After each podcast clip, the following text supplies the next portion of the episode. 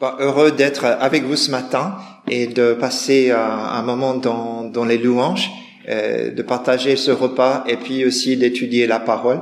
Et quand je vois nos frères qui viennent devant et puis qui, qui servent avec tous les rites qui sont là, n'est-ce pas je, je, vois que euh, on enlève les gants, on met les gants, on passe, on est, on est, on fait bien ces différentes choses et, et c'est bien de, de participer de cette manière d'être tous présents.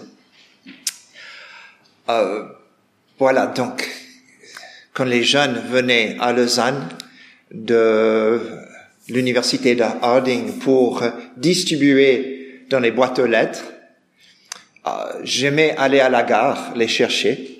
Normalement, ils étaient entre 5 et 7. Et euh, j'allais sur les quais pour attendre le train qui venait de Brigue et, et quand ils arrivent, quand ils arrivaient, je, je parlais toujours avec eux en français comme si je ne parlais pas euh, l'anglais. Alors, vous voyez la différence euh, sans difficulté, mais, mais eux, ils, ils savaient pas que, que je parlais pas anglais. Et donc, euh, j'ai essayé de communiquer avec eux en français et, et euh, je disais, oh, the voiture is ici, puis comme ça, je parlais, puis the car is here. Et, et donc, ils disaient, mais qu'est-ce qu'on va faire? On a trois jours avec lui, et puis il parle pas. Est-ce qu'il y a quelqu'un d'autre qui, is someone else speak, speak English, French On essayait de faire comme cela. Et puis, normalement, après cinq minutes, euh, je le posais une question en anglais euh, sans accent, euh, comme cela, et puis il disait ah ouais, c'est très drôle, Monsieur Smith. Comme vous savez, je suis très drôle. Et donc, c'est comme cela qu'on on, crée ce rapport. Mais le plus important avec ces jeunes, quand ils sont venus travailler, distribuer dans les boîtes aux lettres, plus important, c'était qu'ils ne se perdent pas. Et vous savez que des Américains dans des villes étrangères, sans parler la langue, euh, ils se perdent facilement. Ils se perdent facilement. Et donc, en traversant le pont Chaudron, en arrivant à la place Chaudron, je disais toujours, bah, regardez là-haut, il y a une tour, il y a un type d'aiguille qui est là, et là-dessus, il y a une publicité, une publicité pour Rolex, avec la couronne qui est là.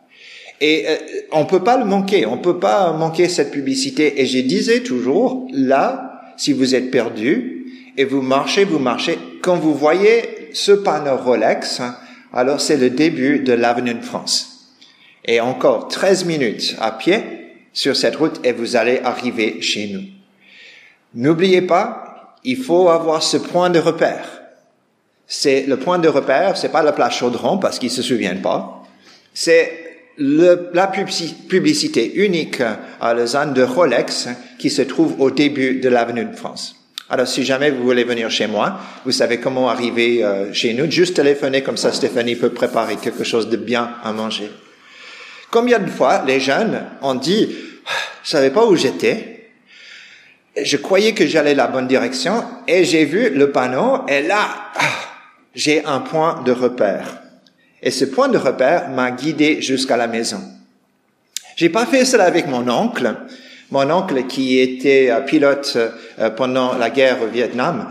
Et quand lui est venu nous visiter, il s'est perdu. Et euh, il savait pas comment. Mais, mais, lui, il a regardé et il a vu que les avions étaient en train de d'atterrir à la Blécherette. Et lui, parce qu'il est pilote et il avait été au jardin chez nous, il savait que les avions volaient directement sur, sur la maison. Et lui, il a retrouvé notre maison en suivant les avions. Alors, je sais pas combien d'avions il a dû suivre pour arriver, mais il a un point de repère pour arriver à la maison. Et vous savez que, que tout le monde cherche des points de repère pour la vie. Comment, comment allons-nous décider les choses? Quelles sont les questions que nous allons nous poser pour, euh, pour décider comment vivre? Euh, Par exemple, des gens ils vont dire est-ce profitable? Et là, le point de repère, c'est le, le porte-monnaie. Euh, D'autres vont dire est-ce que j'ai le temps? Bon, point de repère, c'est leur agenda. D'autres, est-ce que c'est quelque chose qui me plaît? Bon, là, c'est l'idée de, suivre ses désirs. Hein. Est-ce une expression de ma liberté? Point de repère, là, c'est la volonté de contrôler mon contexte. Euh, est-ce que cela fera du mal à l'autre? Euh, Ça peut être l'amour de l'autre ou peut-être aussi l'harmonie. Est-ce que je me sentirais, je me sentirais mieux après? Alors là, le point de repère, ce sont mes émotions. Est-ce que je grandirai comme une personne? Bon, le point de repère, c'est c'est mon bien-être. Et, et ce que je trouve assez intéressant, c'est que dans la lecture que Philippe nous a fait de 1, Jean chapitre 1, ce que nous voyons, que cette lettre qui était écrite très tardivement, c'est probablement l'une des dernières lettres du Nouveau Testament, euh, quelques 60 ans après la résurrection de Jésus.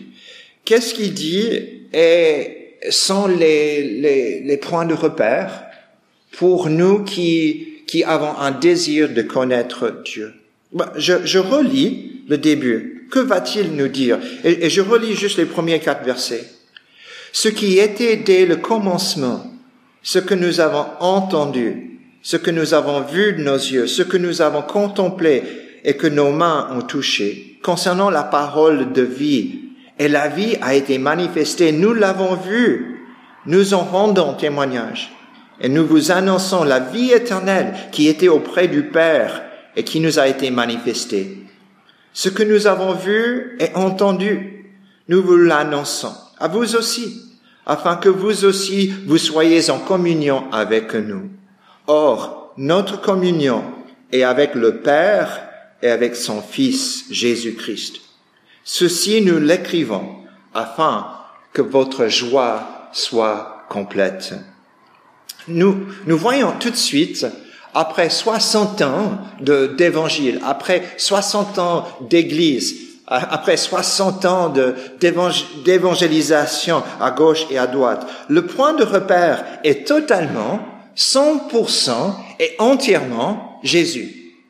Après 60 ans, c'est cela. Ce n'est pas une philosophie chrétienne, ce ne sont pas des valeurs chrétiennes, ce n'est même pas un, comportement.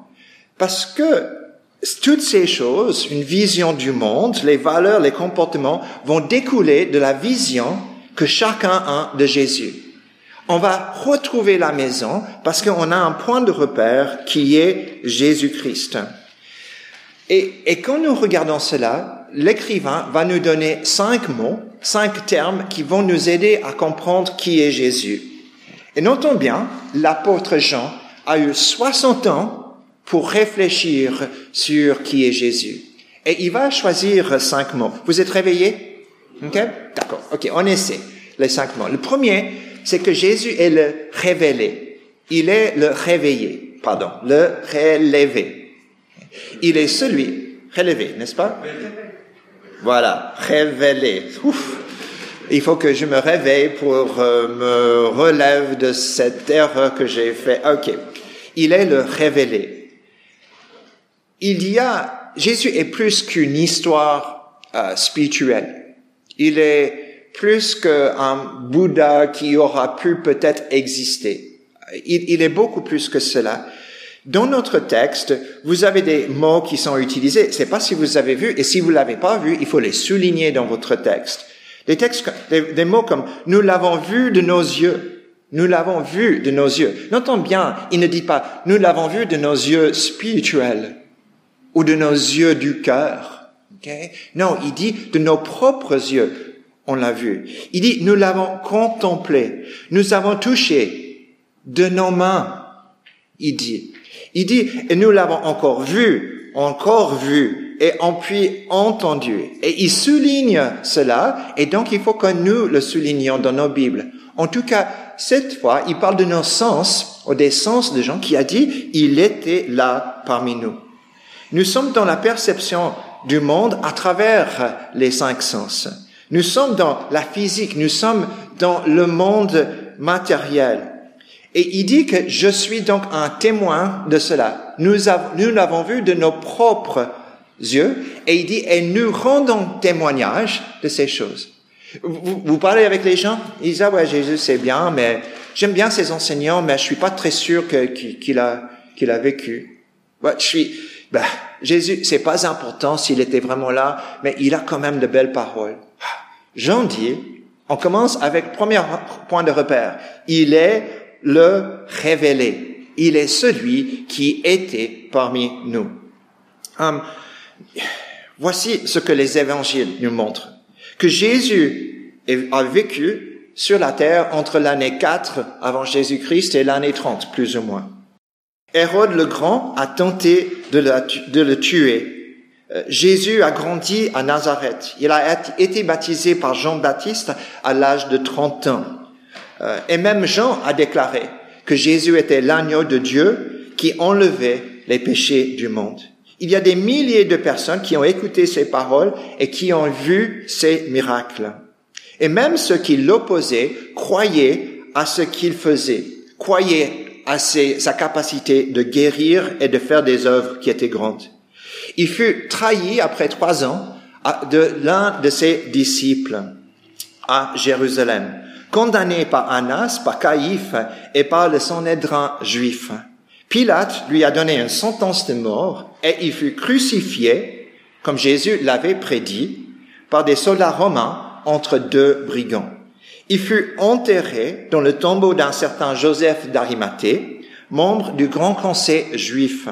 Et le dimanche matin, une femme a vu Jésus vivant dans le cimetière. Après, les autres disciples l'ont vu. Après, 500 personnes l'ont vu. Jésus leur a montré ses mains et ses pieds. Ils ont vu les blessures et des, des clous. Et pendant 40 jours, après sa résurrection, Jésus a passé le, son temps avec ses disciples à les instruire. Et il est monté au ciel pour s'asseoir à la droite de Dieu. Ce sont les choses que Jean a vues, des choses qu'il a contemplées, un Jésus qu'il a touché. Ce sont des choses qu'il a entendues de ses propres oreilles. Il a pu voir, toucher et entendre ces choses. Et donc Jésus est réel comme être humain. Et il est toujours un être humain à la droite de Dieu. Il a marché parmi nous. L'histoire de sa vie emballée dans une histoire aussi très très grande, celle de la rédemption. Et cette histoire est digne de votre foi. C'est un message de vie. C'est un message de vie. Donc Jésus est le révélé. Mais la deuxième chose que nous voyons dans notre texte, il est plus que celui qui est vu et entendu et touché et contemplé. Il est celui qui est la vie. La vie. Qu'est-ce qui est plus important que la vie? On a, on a confiné des gens. On a confiné des gens dans leur maison. Et il fallait un bout de papier pour sortir de la maison avec attestation que vous étiez euh, en train de marcher votre chien ou c'est pas quoi. Ok? Toutes ces différentes choses pour faire quoi? Pour protéger la vie. Il n'y a rien de plus important que la vie. Même pour un chrétien, il n'y a rien de plus important que la vie. Et encore, nous voyons, il dit, il a vécu parmi nous. La vie a été manifestée, la parole de vie, dit-il au verset 1. Au chapitre 5, le verset 11, je vais le chercher, je n'ai pas écrit, mais chapitre 5, le verset 11, voici ce qu'il dit.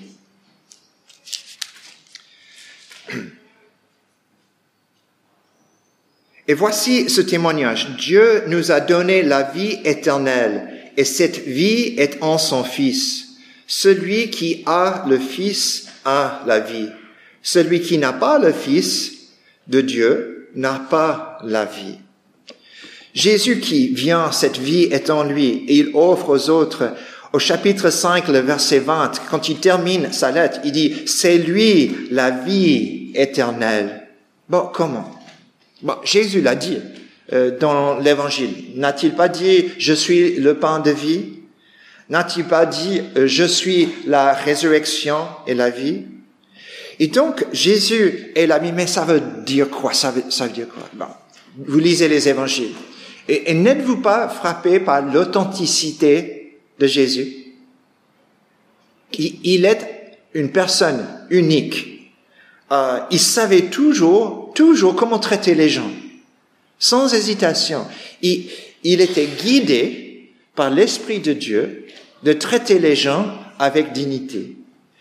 Les pharisiens, les maîtres de la loi, les péagers, les pauvres, les riches, les étrangers, les samaritains, les femmes, les pêcheurs, les parents, un soldat romain, un persécuteur des disciples, un gouverneur romain, même des malfaiteurs sur la croix, Jésus savait comment traiter chacun avec authenticité, avec ce que c'est d'être humain. Il a la vie en lui et on le voit à travers les discours, les relations, les gestes les uns avec les autres. Mais il est la vie aussi parce que c'est lui qui a, fait en sorte que la, la mort euh, échoue. C'est la défaite, c'est la défaite de la mort. Jésus dit, je suis la résurrection et je suis la vie, dans Jean chapitre 11, le verset 25. Et il, il, il dit aussi que la vie, c'est ceci dans chapitre 17, le verset 3 de l'évangile. La vie éternelle, c'est qu'ils te connaissent toi, le seul vrai Dieu, et celui que tu as envoyé, Jésus-Christ. Donc, oui, il est le révélé, mais il est celui qui apporte la vie. Et il révèle le Père et donne la vie. Jésus est la vie. Il est la vie parce qu'il nous donne la connaissance de Dieu et qu'on connaît aussi le, Christ qu'il a envoyé. Ben, ben, qui est ce Christ? Qui est-il? Bon, c'est le troisième mot. Donc, révélé. J'ai peur de dire ce mot plusieurs fois parce que je crois que je vais me tromper encore, mais je dis révélé, ok? La vie. Et troisième chose que nous voyons, qu'il est le Fils. Il est le Fils. Donc, au verset 3, notre communion est avec le Père et avec son Fils, Jésus-Christ. Puis au verset 7. Mais si nous marchons dans la lumière comme il est lui-même dans la lumière, nous sommes en communion les uns avec les autres. Et le sang de Jésus son Fils nous purifie de tout péché. Un point de repère de notre vie, c'est que Jésus est le Fils de Dieu. C'est la certitude de cela. Notre foi est basée là-dessus. Et quand nous, nous avons des doutes, nous revenons toujours à cette certitude, nous allons lire, nous allons prier, nous allons regarder pour être sûr de cela. Pour un juif au premier siècle, spécialement quand Jésus était sur la terre, quand il marchait avec ses disciples, être appelé le Fils de Dieu est un titre messianique. première chose, c'est un titre messianique. Euh, on, le sait parce qu'il y a des textes bibliques dans l'Ancien Testament qui parlent de cela. Euh, le premier, c'est le psaume 2. Le psaume 2. Et il dit ceci, le psaume 2 au verset 6. Dieu dit, c'est moi qui ai, qui sacré mon roi. C'est moi qui ai sacré mon roi sur Sion, ma montagne sainte. Le roi dit donc, je publierai le décret de l'Éternel. Il m'a dit, tu es mon fils, c'est moi qui t'ai engendré aujourd'hui. Demande-moi et je te donnerai les nations pour héritage. Donc, première chose, aux juifs du premier siècle, d'entendre quelqu'un dire le Fils de Dieu, c'était un titre messianique, c'est-à-dire il, il est celui qui représente le règne de Dieu sur la terre, comme le roi, comme David. Okay? David est devenu le Fils de Dieu, entre guillemets, pas, pas dans, dans, dans sa nature, mais parce qu'il est devenu roi, il est devenu donc le Fils de Dieu et c'est le titre qu'il a reçu. Un Fils de Dieu. On l'utilisait pas très souvent. Quand David a voulu construire un temple pour Dieu, qu'est-ce que Dieu a fait?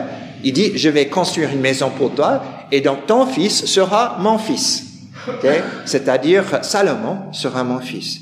Et donc la première chose à savoir, c'est que, que quand on dit fils de Dieu dans les évangiles, une grande partie de cela, c'est juste un titre messianique. Mais nous savons que c'est beaucoup plus que cela.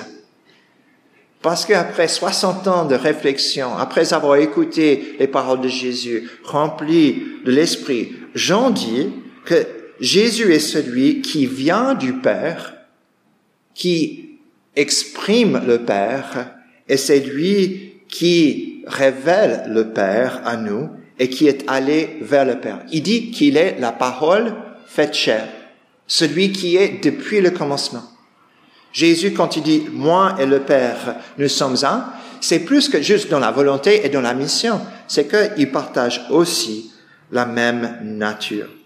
Et donc, tel Père, tel Fils, Jésus n'est pas simplement le Fils de Dieu comme il est roi, mais il est le Fils de Dieu dans sa nature.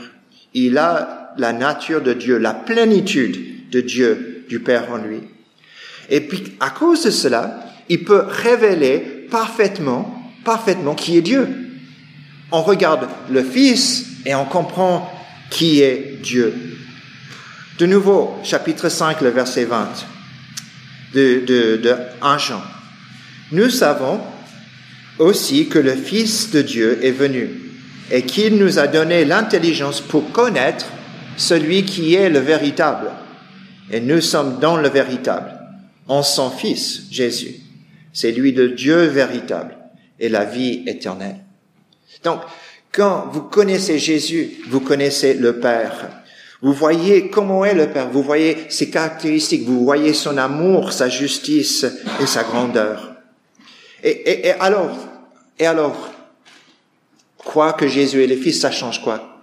Vous savez que c'est cette fois qui vous fait le vainqueur du monde Au chapitre 5, le verset 5, qui est celui qui triomphe du monde?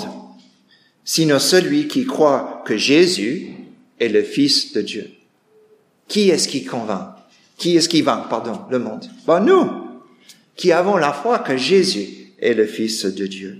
Nous croyons qu'il est le roi. Nous croyons qu'il a la nature de Dieu. Nous croyons qu'il révèle entièrement le Père. Ce sont tous des choses que nous croyons. Et en plus de cela, et ça c'est un petit bénéfice pour, euh, disons, un petit extra que vous recevez, allez recevoir dans cette prédication, puisque le, le Fils fait connaître le Père, le Fils fait en sorte qu'il y ait d'autres fils qui entrent dans le royaume le Fils unique, ouvre la porte à nous.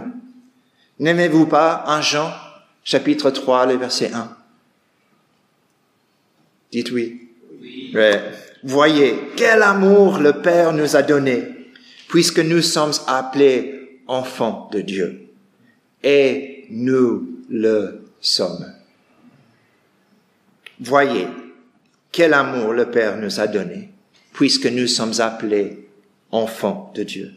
Le Fils de Dieu ouvre la porte à chacun de nous. Et rapidement, juste deux secondes, donc il est le révélé, il est la vie, il est le Fils. Et quatrième point de repère, c'est qu'il est le juste. Et on passera pas beaucoup de temps là-dessus, mais au verset, chapitre 2, le verset 1, Mes petits enfants, je vous écris ceci afin que vous ne péchiez pas. Et si quelqu'un a péché, nous avons un avocat auprès du Père, Jésus-Christ, le juste. Jésus, le parfait, celui qui plaide en notre faveur. Il est digne de notre confiance. Il a la confiance du Père. Il peut donc intercéder pour nous, pour nos péchés, comme un prêtre parfait, sans péché. Et il nous appelle à vivre selon cette justice. J'ai dit que ça allait être court, ce point de repère. Il est le juste parce que j'arrive au cinquième.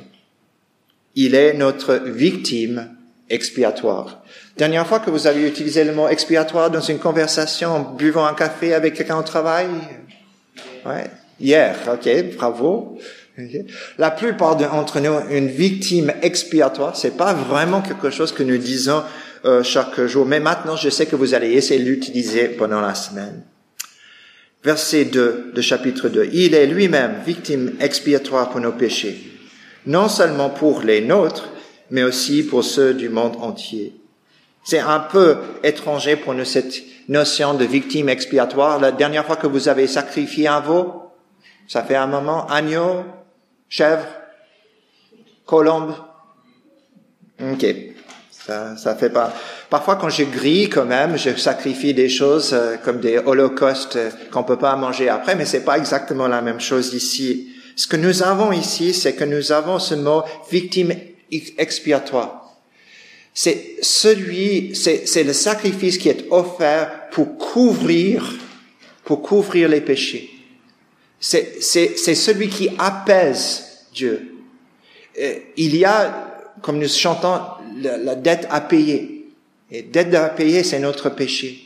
Et donc Jésus, le Fils juste, il donne sa vie comme victime expiatoire pour couvrir nos péchés. Dans un sens, pour nous désinfecter, pour que nous puissions entrer dans la présence de Dieu.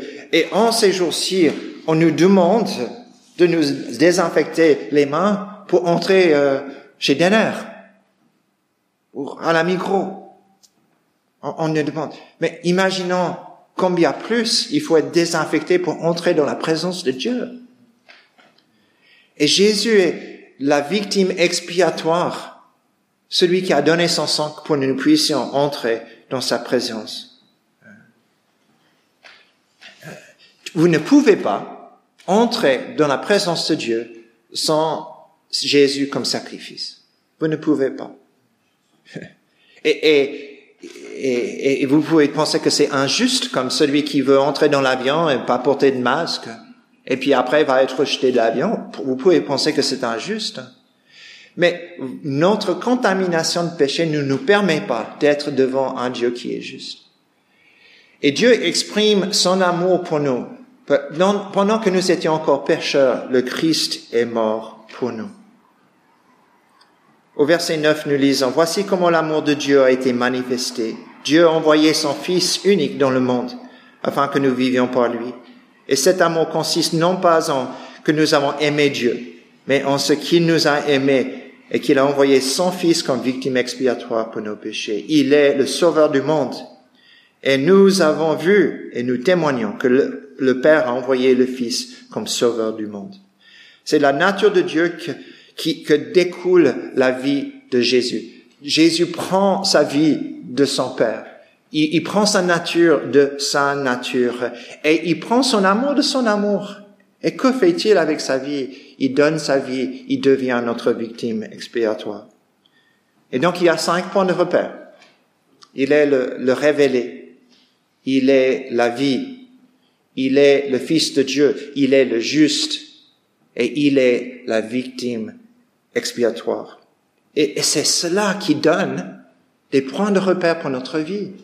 C'est ça qui nous donne la direction. C'est, cela qui nous arrive à, à arriver à la maison. Et c'est comme cela que Jean commence son épître. Euh, on raconte l'histoire d'un orphelin qui fut, fut sauvé d'incendie par un homme qui est monté des gouttières brûlantes parce que elles étaient, ils chauffées, elles étaient chauffées. On montait à l'étage pour entrer par une fenêtre et il a pu sauver ce garçon orphelin. Et devant le tribunal de cette petite ville, il y avait un fermier, un maître d'école et l'homme plus riche de la ville qui ont expliqué au juge pourquoi il voulait adopter cet enfant et devenir euh, ses parents. Puis, un nom étranger est entré dans le tribunal. Et lui, il a montré ses mains cicatrisées, brûlées au juge. Et il est devenu le père de l'enfant. Ses cicatrices ont démontré qu'il pouvait être le père du jeune et qu'il en avait le droit de l'appeler fils. Jésus est venu envoyé par le Père, celui qui est révélé, celui qui est la vie, celui qui est le Fils, celui qui est juste, celui qui devient victime expiatoire. Et par ces cicatrices, par ces meurtrissures, nous sommes guéris. Et nous chantons parfois, mon côté fut percé et mon sang fut versé. Dans ce sang, ton passé, pécheur est effacé. Côté percé, sans verset. Ou un autre qui dit, voyez ses mains, ses pieds percés, comme on a chanté, et les stigmates qu'ont laissé le fouet, le fer, l'épine. C'est pour moi qu'il a tant souffert.